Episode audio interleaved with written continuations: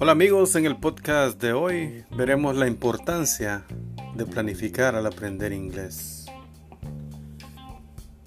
Bueno, comencemos con diciendo que hay gente con mucho talento que nunca logra nada porque es incapaz de planificar y ejecutar ese plan. Se queda solo en la habilidad. Y no hay ningún problema en que esto sea así, siempre y cuando sea lo que esas personas quieren. Pero si no es lo que ellos quieren, es una verdadera lástima que no consigan sus objetivos solo por no saber cómo planificar y ejecutar ese plan. Es más, incluso si se tiene un talento medio, bajo, se pueden alcanzar los objetivos dignamente con una buena planificación y ejecución de ese plan. Se lo pongo de otra forma. Un gran talento no es estrictamente necesario para tener éxito. Sin embargo, la planificación sí que es necesaria. Aún incluso con escaso o mediana habilidad, con una buena planificación y ejecución del plan, para aprender inglés se puede tener éxito y a veces mucho éxito. ¿Por qué? Porque el 80% del éxito no proviene del talento, proviene de la planificación y la ejecución correcta, apropiada. Se lo pongo algo más claro. Ok, tenemos el talento y el talento nos permite tener visión correcta de su objetivo. Ok. La planificación es el mapa que le indica cómo llegar a ese objetivo. La gente que tiene mucho talento en una materia mm, ya lo traen, es capaz de con intuición saber cuál es el objetivo correcto. Pero por otro lado, la gente que planifica bien es capaz de trazar, ejecutar un plan exacto para conseguir llegar a ese objetivo. Cuesta más, pero va a llegar. Ambos llegan.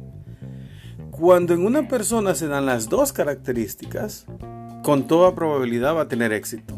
Muchísimo éxito, digamos. No obstante, estas dos características no se suelen dar en la gran mayoría de las personas.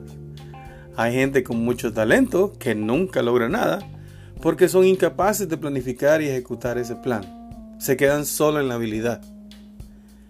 Mucha gente no planifica prácticamente nada en su vida. Y si planifican, pues planifican por imitación. ¿Qué es eso? Lo hacen simplemente siguen patrones de conducta de quienes los rodean. Dicen, bueno, como aquel aprendió aquí, yo voy a ir a estudiar acá. Como aquel hizo esto, yo voy a hacer esto. No, es como el champú, no en todo funciona. Pero ¿qué hay de malo en esto? Bueno, que al actuar por imitación no tomamos en cuenta nuestras propias limitaciones. Y muchas veces eso nos lleva al fracaso. Por tanto, el primer punto de nuestra planificación es conozcamos nuestras limitaciones. Self-aware es en inglés. En relación con el objetivo que queremos conseguir. Es importante resaltar que no todo es tan difícil como parece o como quizás se lo estoy pintando acá. Porque si realmente tiene ganas de superarse, no hay obstáculos. Hay mucha gente que inicialmente empieza con desventaja pero gracias a su constancia, determinación, al tesón, pueden llegar a donde quieren. E incluso mucho más lejos que algunos de los compañeros que tenían más talento, pero menos disciplina. Por tanto, si sientes que está en desventaja con respecto a la, a la media, no se desespere. Mantenga la cabeza fría y sigamos. El futuro no está escrito, lo, construimos nosotros con su constancia y determinación. Bueno, ahora pasemos esto que acabamos de decir al inglés. Lo primero es identificar cuáles son las limitaciones. Veamos unos ejemplos. Llevamos estudiando inglés mucho tiempo y no entendemos nada de lo que nos dicen. evidentemente hay un problema con el listening. Ese es A. Otro. Entendemos algo de inglés, pero cuando llega la hora de hablar, somos incapaces de decir una palabra. ¿Sí? Otra limitación. Podemos entender, podemos hablar, pero nos entra pánico cada vez que tenemos que hablar en público. Y fíjese bien esto, que esta limitación, la última, no tiene nada que ver con el inglés, sino es mental, psicológica. Por tanto, si necesita hacer algún curso para dominar ese miedo escénico, porque no tiene nada que ver con el inglés. Muchas veces es así.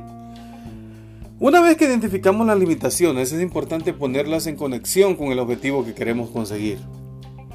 Como cada persona es diferente, no siempre aplican de igual forma los consejos que se le dan a todo el mundo. Puede que usted necesite mayor preparación en un tema y menos en otro. Recuerde, cuanta menos habilidad tengamos en una materia, más necesidad tendremos de conseguir una ayuda experta. Es muy importante considerar también el factor tiempo para conseguir que nuestro plan tenga éxito. Tiempo tiene dos coordenadas, se divide en dos. La primera es de qué tiempo disponemos durante el día para hacer lo que nos proponemos. Y la segunda es de cuánto tiempo vamos a tardar en conseguir eso que nos estamos proponiendo. En mi opinión, el factor tiempo disponible tiene estrecha relación con la prioridad que el objetivo tenga en mi vida. Cuando es de verdad una prioridad, se va a encontrar el tiempo sí o sí.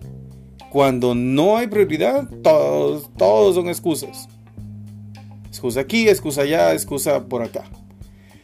Mi consejo es que si el objetivo que se ha propuesto no es una prioridad en su vida, mejor no lo haga. Va a terminar tirando el dinero, perdiendo tiempo y frustrándose. Por otro lado, si ese objetivo sí es una prioridad, decida cuánto tiempo le va a dedicar al mes, semana o al día y manténgase firme con esa decisión. De lo contrario, no va a conseguir resultados.